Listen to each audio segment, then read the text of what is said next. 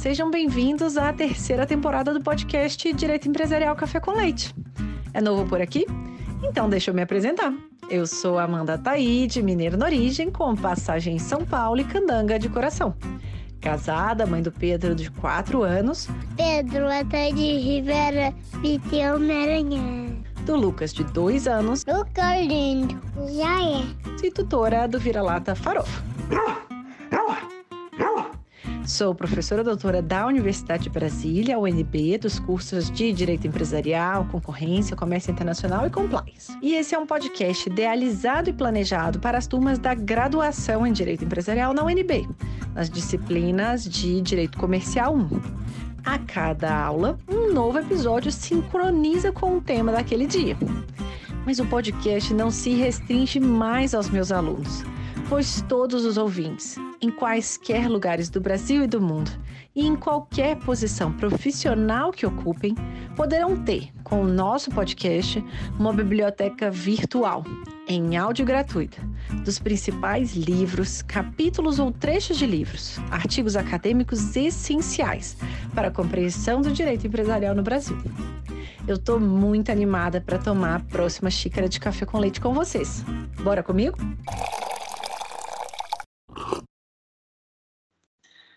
A nossa xícara de café com leite de direito empresarial de hoje vai tratar de um artigo escrito por Laura Patella, intitulado Responsabilidade do Acionista Controlador por Omissão, que foi publicado em 2019 no livro Direito Societário, Mercado de Capitais, Arbitragem e Outros Temas, organizado por Rodrigo Rocha Monteiro de Castro, Luiz André Azevedo e Marcos de Freitas Henriques.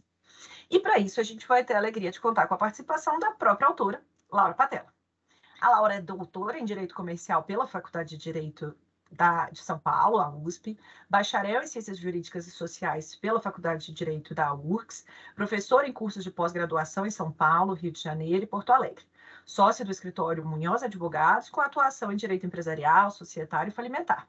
A Laura já foi recomendada aqui anteriormente pela Marina Coppola e eu tive a alegria de, em alguns momentos, cruzar com ela nos corredores das arcadas lá na USP durante minha temporada no doutorado também.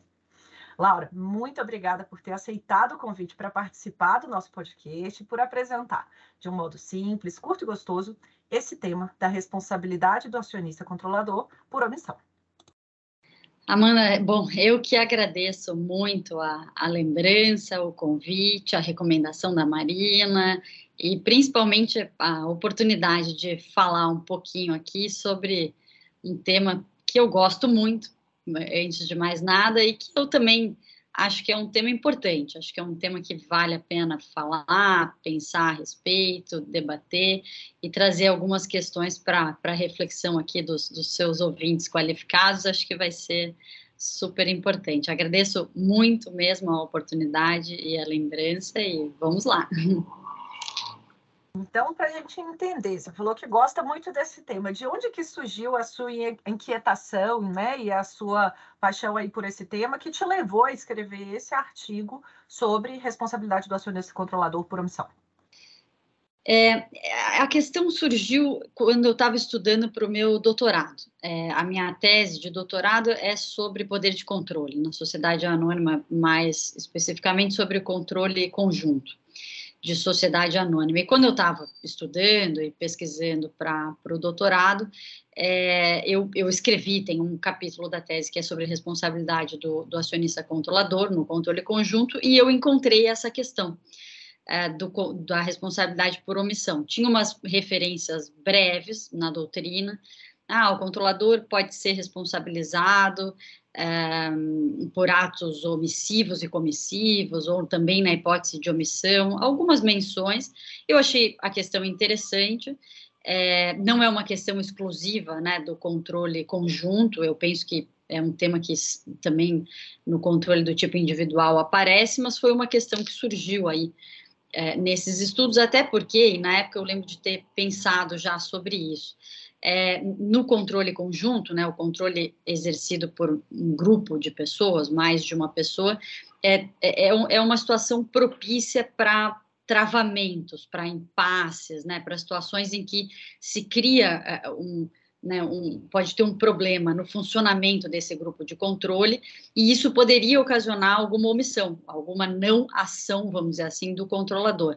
Então, me pareceu, pô, acho que essas referências à responsabilidade por omissão, o controle conjunto parece fazer mais sentido, o tema é, me pareceu interessante, mas ele ficou engavetado, porque pelo tempo e pela divisão lá do meu trabalho, da minha tese, não, não cabia entrar nessa questão, e é uma questão que eu não encontrei tanta coisa na época, então eu pensei, isso aqui vai demandar né, mais pesquisa e, e eu me debruçar mais, não, não cabia, ficou engavetado, e agora, depois de um tempo, depois de bastante tempo, na verdade, acho que depois do doutorado você talvez tenha passado por isso, eu passei. Você tem uma espécie de uma, de uma ressaca, né, de, de, de, estudar, de escrever e tal, e eu confesso que eu tive que respeitar essa ressaca que durou um bom tempo, e agora, acho que quatro, quase cinco, seis anos depois, eu lembrei do tema, voltei, é, tive esse convite aí que muito me me, me honrou, me alegrou de, de, escrever na obra em homenagem ao professor Nelson Weiser, e que aí resolvi estudar de novo, aprofundar um pouco mais e acabei produzindo esse, esse artigo. Interessantíssimo. E essa eu acho que é uma experiência muito real, do cansaço pós conclusão de um trabalho acadêmico. Eu acho que isso é interessante para os ouvintes também, né, os alunos saberem que todo mundo passa por ela. Eu ouvi durante o meu doutorado que é, várias pessoas falam, não, a tese você não conclui, né? Você desiste, né? Você, você entrega ela e fala, eu espero que ela seja suficiente, assim. E, e aí eu sempre falo para os meus orientados, olha, passa um mês, passa assim, não, você pode ficar, mas conclui ela, se quer publicar, resolve isso em um mês, no máximo dois, e pronto. Depois você esquece, porque se você deixar passar mais do que isso, você não vai querer nunca mais mexer naquele trabalho para fazer publicação, né?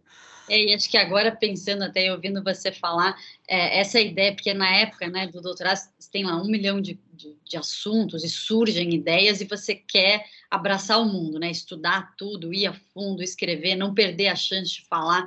Mas assim, o trabalho tem uma limitação e é bom que tenha e que você respeite e, e tudo bem pegar essas ideias que vão aparecendo e ir engavetando elas, porque no futuro pode acontecer isso, né? Se você escreve um artigo, é, quem está fazendo mestrado depois pode usar no doutorado. Então, é, é, é bom não abandonar as ideias. Eu acho que é um momento é bom, né? Está pensando, está estudando, está mergulhado lá, as ideias talvez apareçam com mais facilidade, mas também é, é, é saudável deixá-las guardadas, elas vão amadurecendo e no futuro elas voltam e a gente segue produzindo depois da ressaca.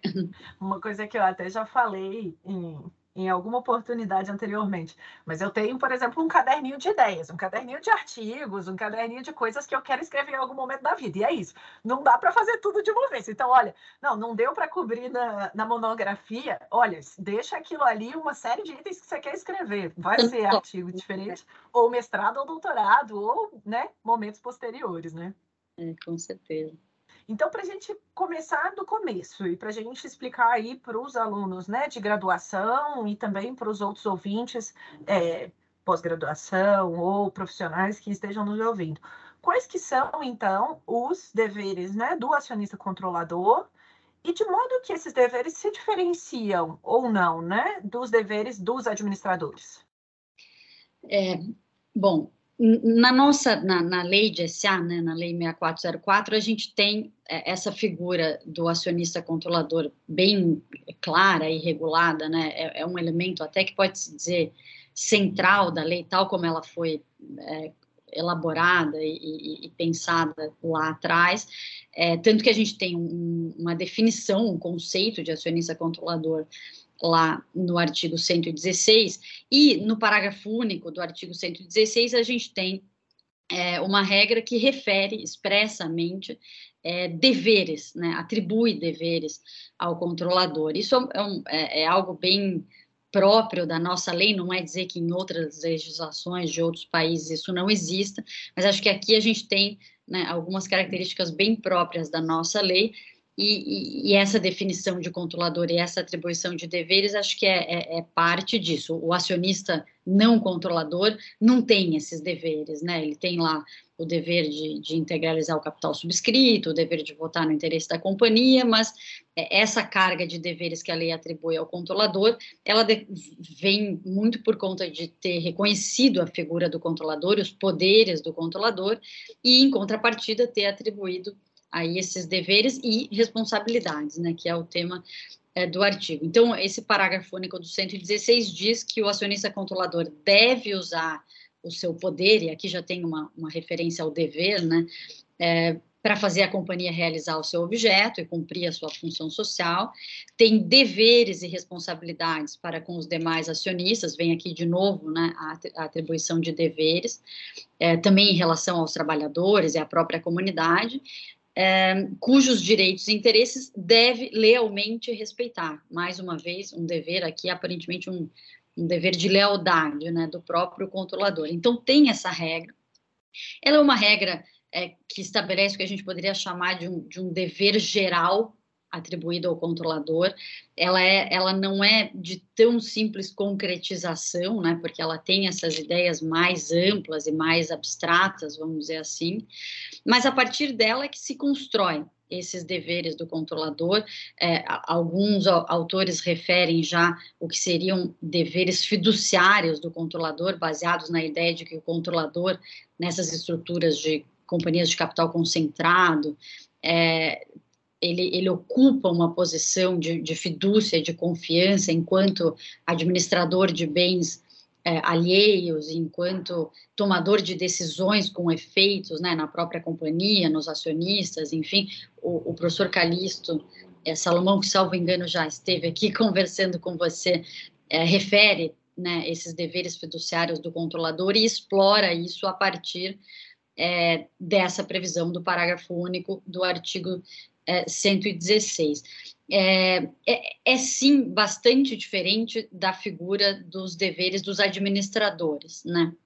É, até porque é, os administradores eles, eles têm uma situação que, que, nesse ponto difere do controlador, porque eles têm um cargo, né? Eles são pessoas que ocupam cargos que têm funções, que têm competências, eles são eleitos para isso, de, conforme um determinado procedimento é, eles tomam posse, eles têm que cumprir né, essas funções, essas competências, eles têm deveres específicos que a lei atribui, até de maneira bastante mais detalhada e completa, e completa, tem todo lá um, um regramento na lei de SA sobre os deveres dos administradores.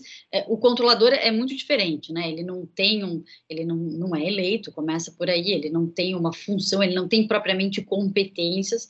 O que ele tem são poderes que decorrem do fato de ele ter a maioria do capital votante e poder é, eleger a maioria dos administradores. Então, são situações, né, juridicamente distintas e os deveres por consequência, são distintos. Embora possa se identificar alguns elementos comuns, como esse é, dever de, de, esse dever fiduciário do, do, controlador, esse dever de lealdade, de, de agir lealmente que, que, a lei atribui ao controlador também, é, mas é bastante diferente, né? Acho que são, são situações distintas. E, e a partir dessa noção dos deveres do controlador, cuja, é, cuja fonte é, é principalmente essa regra do parágrafo único do artigo 116, é que veio a dúvida, que acho que é talvez o ponto de partida do artigo, sobre se o controlador, no sistema da, da nossa lei societária, tem um dever ativo, tem um dever de agir específico, e, e, a depender dessa resposta é que se conclui se ele tem ou não uma responsabilidade pelo não agir, que é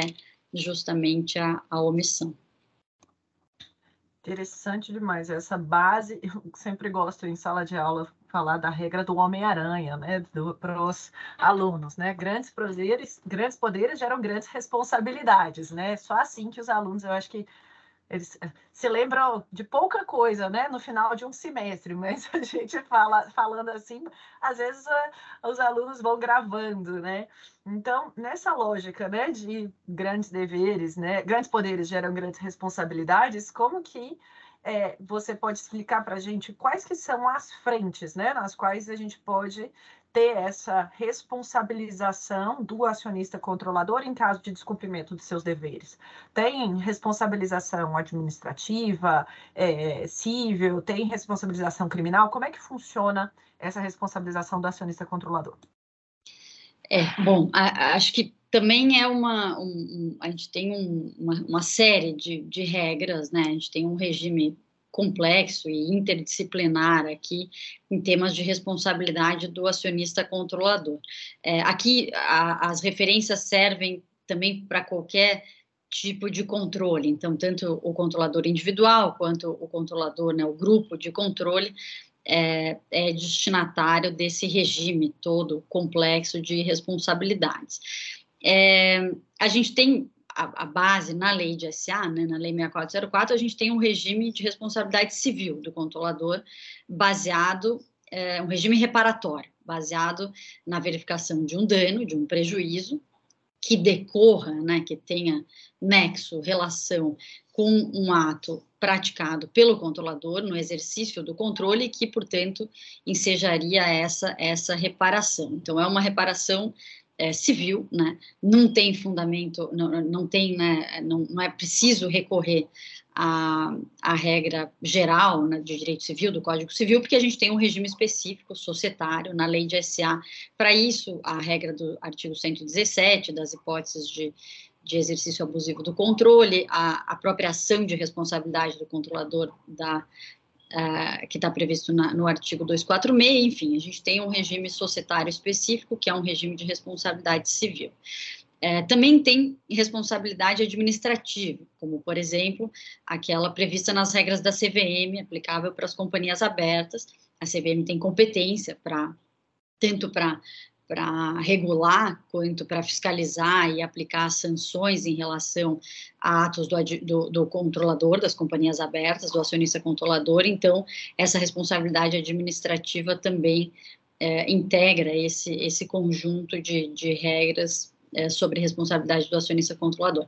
Também tem responsabilidade, você mencionou, né, criminal, penal, acho que aqui não é a minha praia, não, faz, não, não vou nem me arriscar a, a, mencionar, mas o que eu posso dizer, até do que se observa e da prática e do que a gente vê sobre esse tema, é que esse regime reparatório, né, esse regime de responsabilidade civil previsto na nossa lei, baseado nos pressupostos da responsabilidade civil, o ato ilícito, o nexo e o dano, em temas de responsabilidade do controlador, ele é ele, é, ele tem muitas falhas, ele tem problemas, ele, ele tem problemas de efetividade, ele tem problemas, ele, ele gera muitas dificuldades para responsabilizar o controlador por essa via, por essa frente, né, por esse caminho da responsabilidade civil.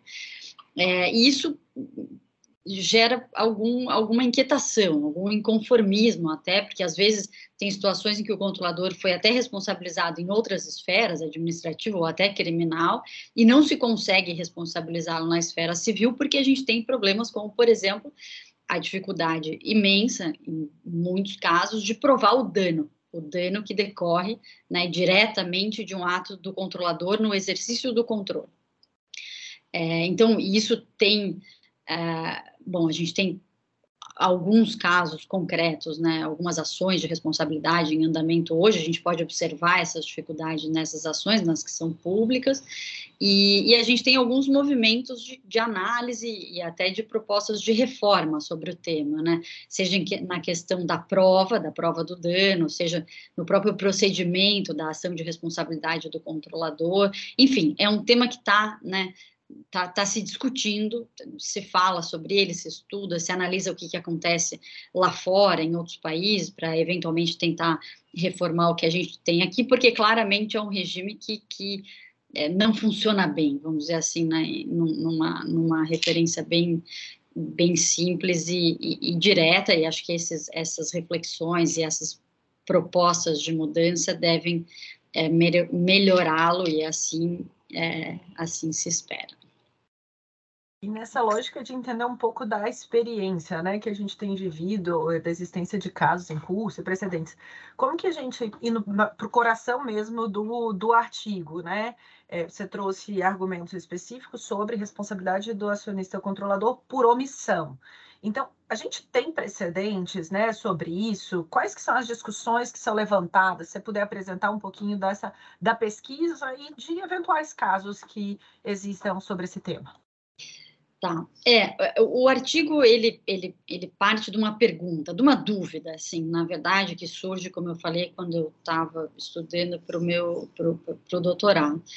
É, se efetivamente é possível responsabilizar o controlador por omissão né, eu, eu, mencionei, tem essas referências breves na doutrina, e breves, é, brevíssimas, né, às vezes é uma frase num livro, né, um parágrafo, e, não, e aquilo não foi desenvolvido, sempre indicando pela possibilidade. É, mas, mas, a dúvida era essa, né, se, se, é possível, e se for possível, como, né, como é que isso, isso acontece. É, e aí, tentando puxar, né, indo até... A, ver por que caminho a gente consegue analisar e construir isso. É, acho que eu fui para a disciplina do Código Civil, para a disciplina geral, né, de responsabilidade, ali tem uma referência à possibilidade de a omissão voluntária ser considerada ilícita, e a base disso, a premissa disso é, é que, para que essa omissão seja ilícita, o agente, né, a, a pessoa, o sujeito que se omite, ele deveria ter um dever de agir como eu mencionei. Então, começa que a própria verificação dessa voluntariedade, ela pode não ser tão simples. Vou dar um exemplo. Né? A gente tem a, a, o grupo de controle, como eu mencionei, que é um, um cenário propício a impasses, a desentendimentos. Vamos supor que sobre um determinado tema o grupo entre em, em, litígio, entre em conflito ou não se entenda, e isso gere um travamento e eventualmente uma omissão em relação à própria companhia, numa assembleia ou mesmo é, em outra situação específica.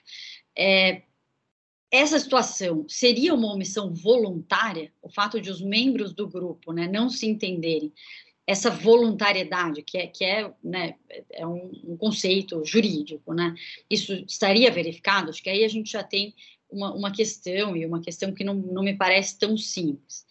É, e depois, ainda que seja, né, o fato de, de o controlador estar tá se omitindo, é, isso pode ser caracterizado abuso no poder de controle, né? É, seria abusiva, esse não agir seria abusivo, ou só o fato de ele ter esses deveres, que a lei já atribuiu, seria suficiente para a gente entender que essa omissão seria ilícita, vamos dizer assim, e poderia ensejar uma responsabilização na medida em que disso decorrer é, um dano. Então, a, a, questão é essa, né? O controlador tem esse dever ativo, é, e, e, eu acabei entendendo, até é, mencionando e, e, respondendo a sua pergunta sobre os casos. Foram muito raras as, as situações. É, tem, tem um caso específico, dois casos específicos julgados na CVM que referem a questão da responsabilidade do controlador por omissão, tem um deles que essa é a questão é, central. É, no judiciário, é, praticamente não, não encontrei, pode ser que tenha, mas enfim, na pesquisa acaba não aparecendo. É, é uma questão que ainda me parece é, pouco, com poucos reflexos práticos, vamos dizer assim.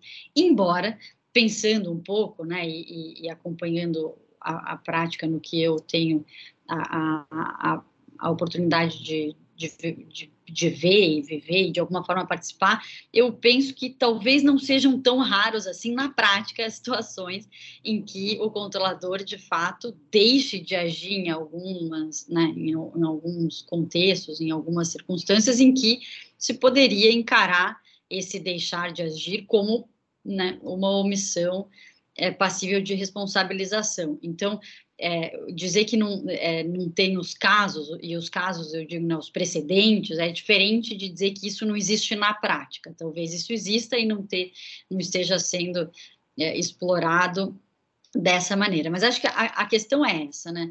O controlador tem ou não esse dever ativo e essa omissão pode ou não ser é, ilícita e passível de, de, responsabilização, e eu acabo concluindo, e aí eu coloquei ali no, no, no, texto primeiras conclusões, e de fato são, assim, né, pensando a lápis, mas me parece que sim, me parece que o controlador tem um dever ativo que decorre desse poder, função que ele tem, como diz o comparato, e, e, e da estrutura, do regime que a lei estabeleceu né, para lidar com esses poderes, com esses deveres e essas responsabilidades. Essa posição de, de, de, confiança, de fidúcia que ele tem e que pode gerar expectativas né, legítimas nos outros acionistas e, e, em outros terceiros, enfim, em relação ao exercício do controle, e, portanto, essa omissão em determinados casos, e ali no artigo eu exploro, né, quando seria, quando não seria, acho que em várias hipóteses essa omissão é lícita e é possível e faz parte da, da autonomia do controlador em, ao exercer o controle, mas em alguns momentos eu penso que ela pode sim ser é, enquadrada como um ilícito e desde que demonstrado né, a, a relação com um, um, dano efetivo, a gente poder ter é, uma, uma reparação. Mas são essas primeiras conclusões, e acho que até aproveitando o espaço para convidar os seus ouvintes a pensarem a respeito, né? É, e, e, eventualmente, né, tanto quanto possível, chegarem a conclusões e até conclusões diferentes para que o debate efetivamente aconteça e o tema amadureça um pouco. Acho que é, é, é um começo de, de, de pensamento e algumas ideias que eu que eu, que eu trouxe ali. Eu acho muito interessante essa visão. Eu acabo, eu fiquei já refletindo sobre esse tema é, é, de algum, por algumas vertentes assim. Então, por exemplo, atos de cartel. Então, a gente está falando de é, não, não, é, não é uma responsabilidade por omissão, mas mesmo nos casos né, de é, um, um, ato de cartel que seja praticado ali por um administrador ou de um ato de corrupção que seja realizado por um administrador, a gente já tem a dificuldade dessa responsabilização né, civil desses administradores. É, a gente vê poucos casos, né? E aí é, e a gente tem alguns casos, a CVM tem tido precedentes né, dessa responsabilização no âmbito das companhias abertas. O que, às vezes, né, isso, eu já venho, eu tenho um, até um, já deixando um spoiler, eu tenho um artigo pré-escrito sobre isso, mas de muitos anos em coautoria com um amigo muito querido, mas a gente, é, é isso, são aquelas reflexões que estão ali paradas. E a gente fica pensando, mas e se a gente considerar, né, que o poder, né, do, a, a, a, propriedade acionária no Brasil é tipicamente concentrada e que dificilmente a gente teria aqueles administradores tomando aquelas decisões, sejam por atos de cartel de corrupção, sem a anuência barra incentivo, barra conhecimento que seja do próprio acionista controlador. Será que seria possível né, ter essa responsabilização do acionista controlador nessas hipóteses, em um ato de cartel ou de um ato de corrupção, que a gente não tenha o acionista controlador lá diretamente atuando, praticando um ato comissivo, mas ele ali por omissão? É, e aí, nesse ponto, se a gente tiver essa responsabilização, será que ela seria, né? Qual seria a primeira frente em que isso vai acontecer? Seria no criminal, onde as investigações ali de corrupção, de cartel, elas podem avançar um pouco mais rápido? Seria no âmbito administrativo, em que a gente iria lá pela CVM, ela entraria, olha, não, os administradores praticaram, eu condenei, então agora eu vou para investigar o controlador? Ou não, seria de fato no, na responsabilidade civil, sabendo das dificuldades ali do, do dano. Então, é, eu, eu, eu fiquei pensando muito, então é interessante, bastante interessante te ouvir aqui, porque conversa muito com essa esse pré-artigo, esse esboço de artigo aí que já está parado há algum tempinho, tentando né, ter essas reflexões. Eu acho que é isso, a gente precisa refletir sobre isso, né, em como, como dar maior concretude para essas discussões, né? Não, com certeza, e, e acho que isso que você está... Bom, primeiro não, não deixe de terminar o artigo e. e, Está no caderninho, está naquele caderninho. É, porque ah, eu sei, tem um tempo, eu pelo menos tenho, né? Um tempo, às vezes demora mais, menos, mas é bom justo por isso, pelo que você falou, né? Um pensou, o outro pensou um pouquinho mais por um viés um pouco diferente, a gente vai juntando as ideias e tentando construir alguma coisa, ainda mais nesses temas assim mais, né, mais áridos, menos explorados. É, mas eu, eu, penso nesse ponto que você mencionou, é, que, é, que, é, muito interessante, que, que, que, tem esse caminho, né? Então, assim, a gente tem é, pegar o caso, né? Vamos supor que você tem um, um caso concreto, específico, né? Que, você esteja analisando, e, e checando, bom, tem os deveres do controlador, quais são, né? E aí a gente identificar, individualizar. Bom, começa assim, um passo antes. Quem é o controlador? Às vezes essa, a resposta para essa pergunta é muito simples, né? Fácil e rápida, às vezes não. Às vezes tem uma situação de controle tal, uma, uma formatação do controle tal, que a gente precisa começar descobrindo quem é que vai responder por aquilo, né? Ainda mais por uma omissão. É, e aí ver os deveres, né, desse, desse, dessa pessoa, desse grupo de pessoas, quais seriam os deveres que eventualmente estão sendo é, descumpridos. E aí você mencionou a relação do controlador com os administradores, né? É, a, essa relação por si só tem uma complexidade. Você não tem um, um dever de, de, monitoramento, um dever de fiscalização específico, mas você tem a função do controlador versus né, as funções e as competências dos administradores e como é que você relaciona isso para fins de identificar, identificar uma situação de responsabilidade. E aí né, linkar uma coisa com a outra, o nexo, e identificar o dano que decorre disso. É, é bem complicado, assim, me parece é, né, essa construção, essa identificação de cada um desses elementos, é, ainda mais se é uma omissão, se é, é a omissão que, por definição, é, é, um não fazer, né, é um não agir. Então, você tem que identificar tudo isso num cenário em que ninguém fez nada, né? assim, é, é, bastante complicado, mas acho que a dificuldade não deveria nos, nos assustar aqui, né, a gente tem que encarar e ver se tem caminhos e diretrizes e, enfim, né, alguns parâmetros para que a gente faça esse trabalho, porque o que tudo indica é possível, é possível essa responsabilização por omissão, pelo menos é o que eu me convenci até aqui, sempre com, com o direito de, de mudar de ideia no meio do caminho. Bacana demais, bacana demais. Fica o convite para quem então quiser, puder ajudar aí na construção né, desse debate. Então, agora caminhando para o final, é, Laura, eu queria que você respondesse uma pergunta da terceira temporada específica, né?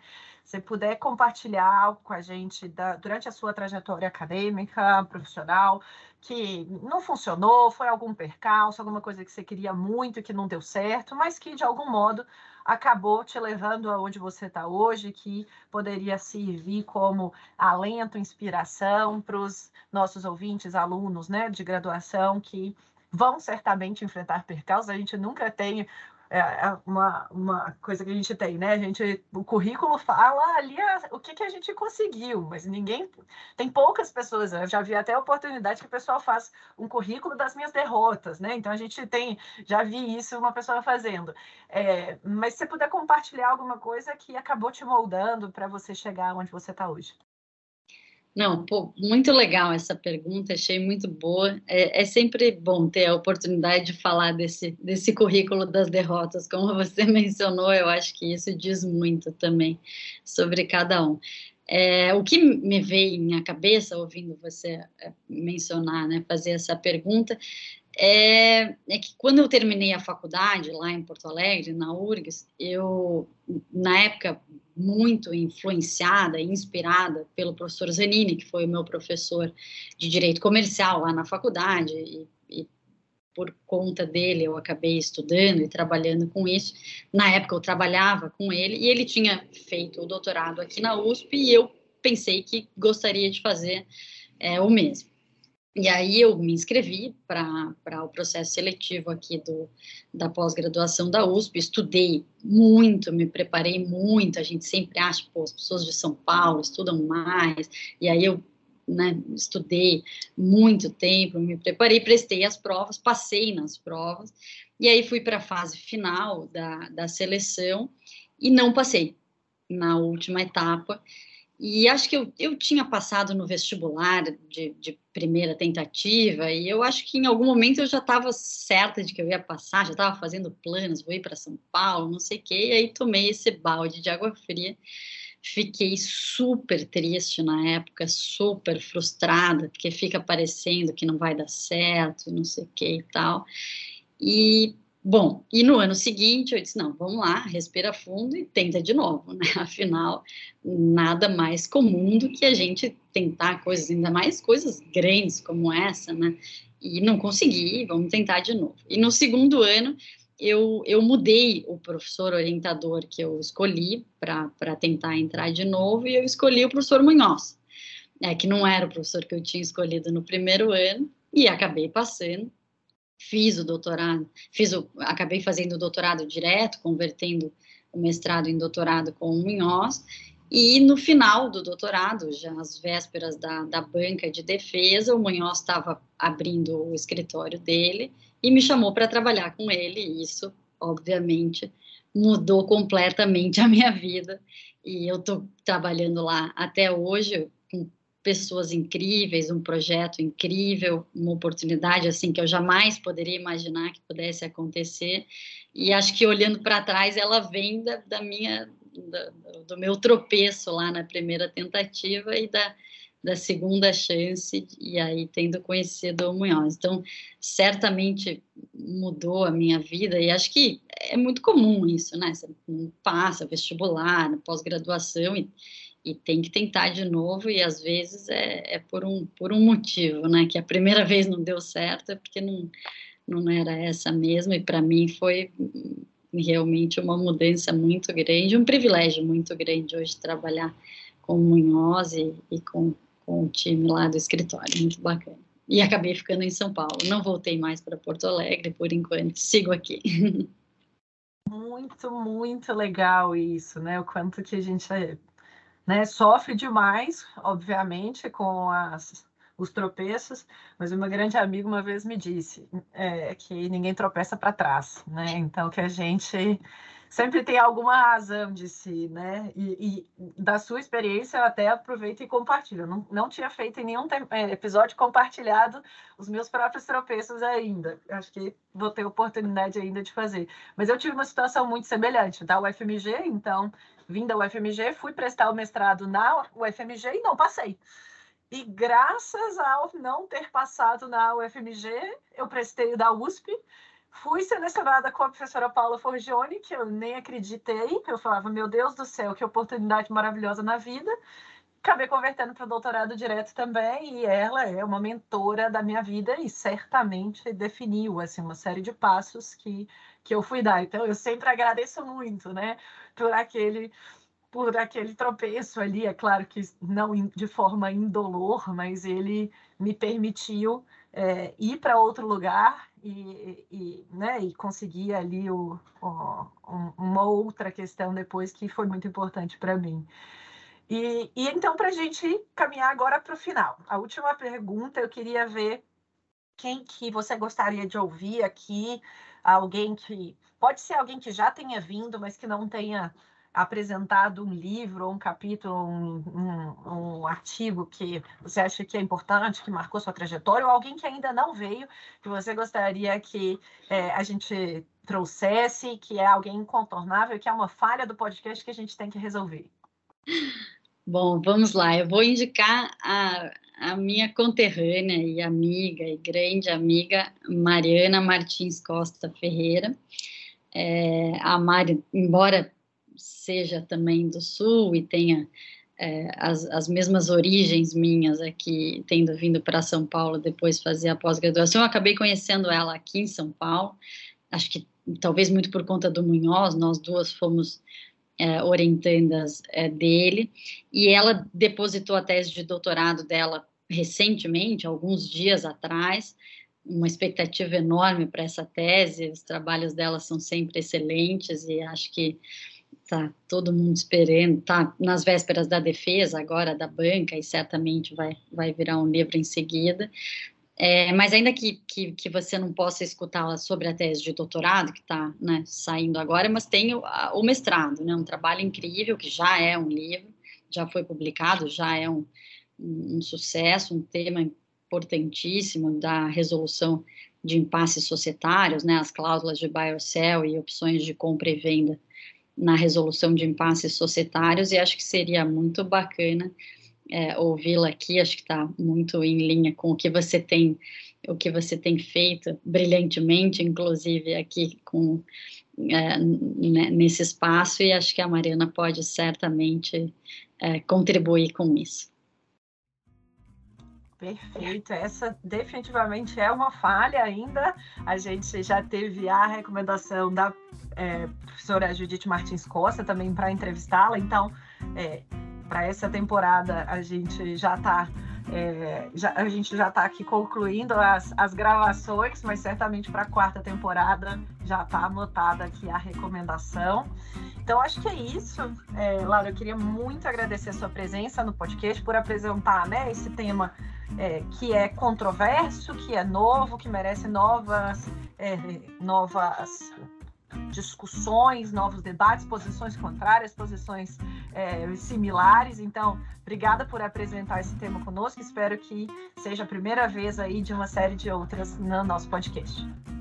Eu que agradeço, realmente espero que seja a primeira de muitas. Conta comigo e vida longa o podcast. Já é um sucesso e, e, e fiquei muito feliz em poder participar. Muito feliz mesmo. Muito obrigada pelo convite, Amanda. Obrigada.